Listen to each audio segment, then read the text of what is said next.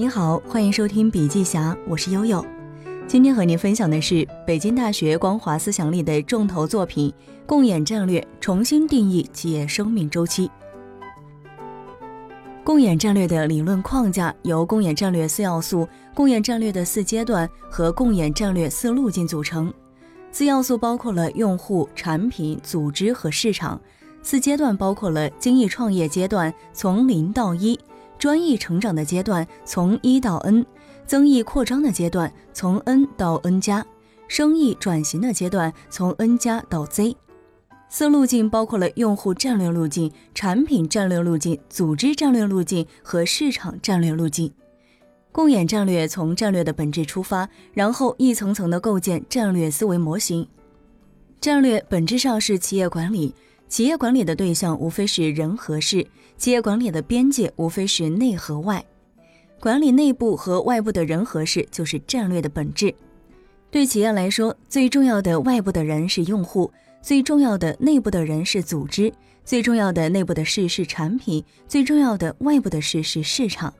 这样分析企业战略，就有了用户、组织、产品和市场这四个战略的基本要素，简称战略四要素。战略四要素非常的简单，但是它却反映了战略的本质。在这四要素的基础上，可以按照马斯克所说的那样，从本质出发，一层层往上走。那究竟该如何走呢？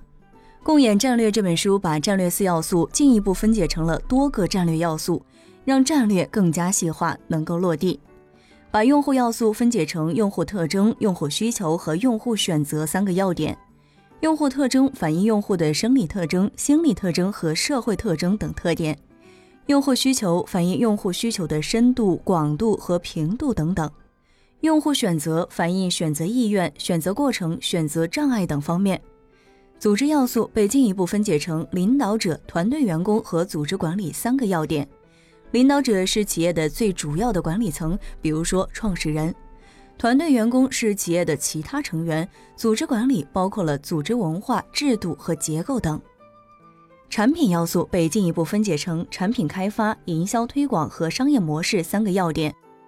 产品开发是如何把产品做出来，营销推广是怎么把产品卖出去，商业模式是怎么把钱赚回来。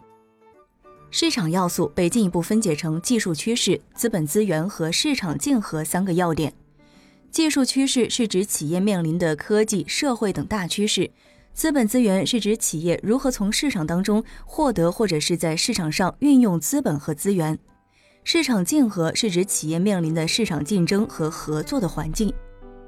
共演战略的思维逻辑就是先找到人和事以及内和外的这两个基本维度。有了这两个维度，就有了战略四要素。有了四要素之后，进一步就有了十二个战略要点。我们先来看一下逻辑思维的例子。用户、产品、组织、市场等四要素构成了逻辑思维发展战略的基本框架。逻辑思维的基本战略逻辑是：聚焦粉丝中的重度用户和付费用户，对优质内容和节省时间的强需求用户。针对用户需求，推出逻辑思维的公众号和得到平台的两大业务产品。依靠罗振宇的创作能力、托布花的管理能力和快刀青衣的产品能力。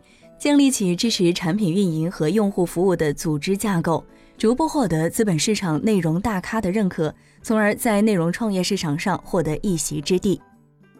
从中我们可以了解到，共演战略的四要素共同构成了一个涵盖企业主要的战略要素，并且能够分解形成落地执行工具的指标系统。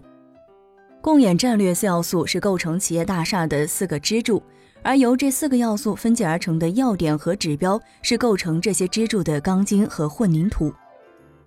共演战略重新定义企业生命周期这本书，横跨了多学科的知识，剖析了两百多个发生在我们身边的案例，并且原创了三百张战略思维框架图，同时也讲解了在复杂的商业环境当中，企业应当如何具备系统性和动态习惯的战略思维。这本书中的战略思维不仅适用于企业，也非常适用于个人。好了，以上就是今天的分享。如果您喜欢我们的文章，可以在文章末尾点赞或者是留言。感谢您的收听，下期见。